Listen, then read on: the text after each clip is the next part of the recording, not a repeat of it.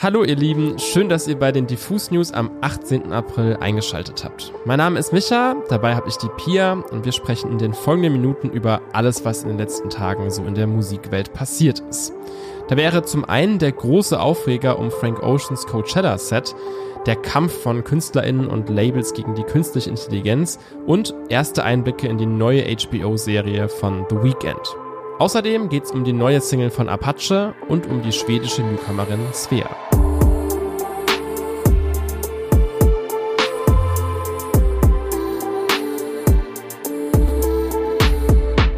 Die Erwartungen an Frank Oceans Auftritt beim vergangenen Coachella-Wochenende waren, milde gesagt, unfassbar hoch. Die Show am Sonntag war seine erste Performance nach sechs Jahren und dafür gab es natürlich einige verschiedene Szenarien im Vorab. Kündigt Frank jetzt ein neues Album an oder droppt sogar direkt irgendwie neue Musik direkt nach seinem Auftritt vielleicht? Oder taucht er gar nicht erst auf und cancelt die Show last minute? Naja, nichts von diesen beiden Szenarien ist passiert, so viel sei schon mal gesagt. Trotzdem kann man guten Gewissens sagen, dass Frank Oceans Set in die Coachella-Geschichte eingehen wird. Das fing schon mal mit einem ersten Dämpfer an, den die Plattform YouTube im Vorab bekannt gab. Frank Oceans Set würde, anders als der Rest des Festivals, nicht gestreamt werden. Also war der Rest der Welt auf Privatpersonen wie zum Beispiel Morgan Doesn't Care angewiesen, die heldenhaft das Konzert von ihrem Handy aus abfilmten und ins Internet streamten. Was man dann da sehen konnte, war enttäuschend. Super enttäuschend. Dabei war der Aufbau der Show durchaus spannend.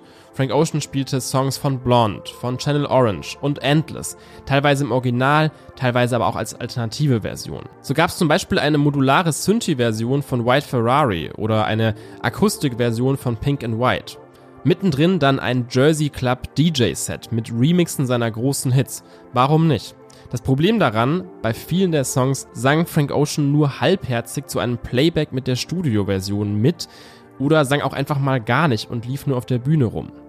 Außerdem brach der zurückgezogene Popstar sein Set vorzeitig ab und kippte wohl last minute ein aufwendiges Bühnenbild mit einer eigenen Eisbahn inklusive Choreografie, an der monatelang gearbeitet wurde.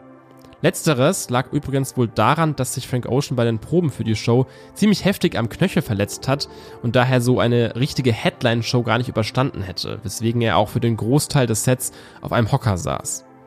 Außerdem kämpft Frank Ocean weiterhin mit dem Verlust seines kleinen Bruders Ryan. Der ist vor knapp zwei Jahren bei einem Autounfall tragisch ums Leben gekommen. Über ihn hat er während der Show übrigens auch gesprochen. Also alles mehr als genügend Gründe, angeschlagen zu sein, aber ich habe die Tage dazu einen ganz guten Take gelesen. Wenn es einem nicht gut geht, sollte man keine Show spielen. Und erst recht keine so halbgare, wie wir es am Sonntag zu sehen bekommen haben. Sie ist jetzt schon eine der heiß diskutiertesten Serien des Jahres und das, obwohl sie noch nicht mal draußen ist. The Idol. Die Serie wurde gemeinsam von The Weeknd zusammen mit seinem langjährigen Mitarbeiter Reza Fahim und dem Euphoria-Schöpfer Sam Levinson entwickelt und sorgte bereits vor ihrer Ausstrahlung für viel Trubel. So war im letzten Monat bereits die Rede von einem überraschenden Personalwechsel, einer neuen kreativen Richtung und damit verbundenen beunruhigenden Drehbuchideen in eine sehr sexuell gewaltverherrlichende Art und Weise, die angeblich aber wieder verworfen wurde. Oft war dabei die Rede von Vergewaltigungsfantasien und Torture Porn. Die ursprüngliche Regisseurin verließ im letzten Jahr die Produktion, als der größte Teil der Serie bereits abgedreht war. Doch statt die Serie in ähnlichem Stil wie zuvor mit einem großen Finale zu beenden, erzählten Quellen dem Rolling Stone, dass Sam Levinson das Projekt abgebrochen, umgeschrieben und einige Szenen wieder neu gedreht haben soll. Inhaltlich erzählt The Idol eigentlich eine klassische Liebesgeschichte, nur dass in dieser Serie einfach nichts Klassisches. Jocelyn, die von Lily Rose Depp verkörpert wird, ist Sängerin und erleidet einen Nervenzusammenbruch, der schuld an dem Ende ihrer letzten Tournee ist. Doch sie ist fest dazu entschlossen, der größte und sexieste Popstar der Welt zu werden. Daraufhin lernt sie den Produzenten Tedros, gespielt von The Weeknd, kennen, der sie in einen Strudel aus Sex, Drogen, öffentlichem Druck und Partys reißt. Und davon gibt es im neuen Trailer zur Serie jetzt bereits einiges zu sehen. Ein ganz besonderer Kniff versteckt sich übrigens bereits zu Beginn des Trailers, als der Satz fällt, When was the last truly fucking nasty, nasty, bad Pop Girl? Und dann der Song Gimme More von Britney Spears einsetzt. Definitiv eine der kontroversesten Pop Girls der letzten Jahrzehnte. Falls ihr euch fragt, wann man das Ganze jetzt auch endlich wegbingen kann, dann habe ich gute Nachrichten für euch. Die erste Folge wird am Sonntag, den 4. Juni um 21 Uhr auf HBO zu sehen sein. Wir leben in einer aufregenden Zeit für die Musikbranche. Aufregend unter anderem deshalb, weil gerade links und rechts AI-generierte Remixe oder sogar komplett neue Songs aus dem Boden sprießen. Dafür werden entsprechende künstliche Intelligenzen mit sogenannten Inputs gefüttert, also bereits bestehendem Material von populären KünstlerInnen, um dann mehr über ihr Songwriting, ihre Stimme und sonstige Stilmittel zu lernen und dann eben neues Material auszuspucken. Und das wird zunehmend einfach gruselig gut und realistisch. Das jüngste Beispiel ist die Fake Collab von Drake und The Weeknd, die der User Ghostwriter977 erstellt hat und die gerade komplett auf TikTok und Co explodiert, weil sie einfach tatsächlich sehr, sehr krass nach Drake und The Weeknd klingt. Wer das natürlich gar nicht cool findet, die jeweiligen Artists, an denen sich für solche Songs bedient wird oder auch deren Labels. Das fängt im ersten Schritt schon damit an, dass diese AI-Plattformen, die ja quasi Millionen von Songs durchforsten und erforschen, dafür gar nicht so richtig die Rechte haben. Das ist schon mal eine Grauzone. Dazu kommt, dass so natürlich echte Musik entwertet wird, genauso wie Mode, Literatur oder ähnliche Felder, die bisher der menschlichen Kreativität vorbehalten waren. Darauf reagiert nun auch die Universal Music Group, das größte Musiklabel der Welt, mit einem mahnenden Brief an Spotify, Apple Music und sonstige Streaming-Plattformen. Darin werden diese Anbieter unter anderem auch dazu aufgefordert, AI-generierte Songs aus ihrem Katalog zu nehmen. ExpertInnen sind der Meinung, dass tatsächliche Konsequenzen für die Streaming-Plattformen eher unrealistisch sind. Wahrscheinlicher sei es, dass die AI-Plattformen oder EntwicklerInnen verklagt werden. Ein spannender Take dazu kam tatsächlich die Tage auch von SPD-Chefin Saskia Esken, die forderte, dass man AI-Werke mit einem Wasserzeichen als solche kennzeichnet. Ihr merkt, die ganze Thematik ist unfassbar vertrackt und ich bin mir sicher, wir werden da in den nächsten Monaten, Wochen und wahrscheinlich sogar Tagen noch einige Updates zu bekommen. Es ist Dienstag und deshalb Zeit, euch mal wieder gute neue Musik ans Herz zu legen. Diesmal gibt es spielerischen, aber schlagfertigen Elektropop aus Schweden und zwar von Svea.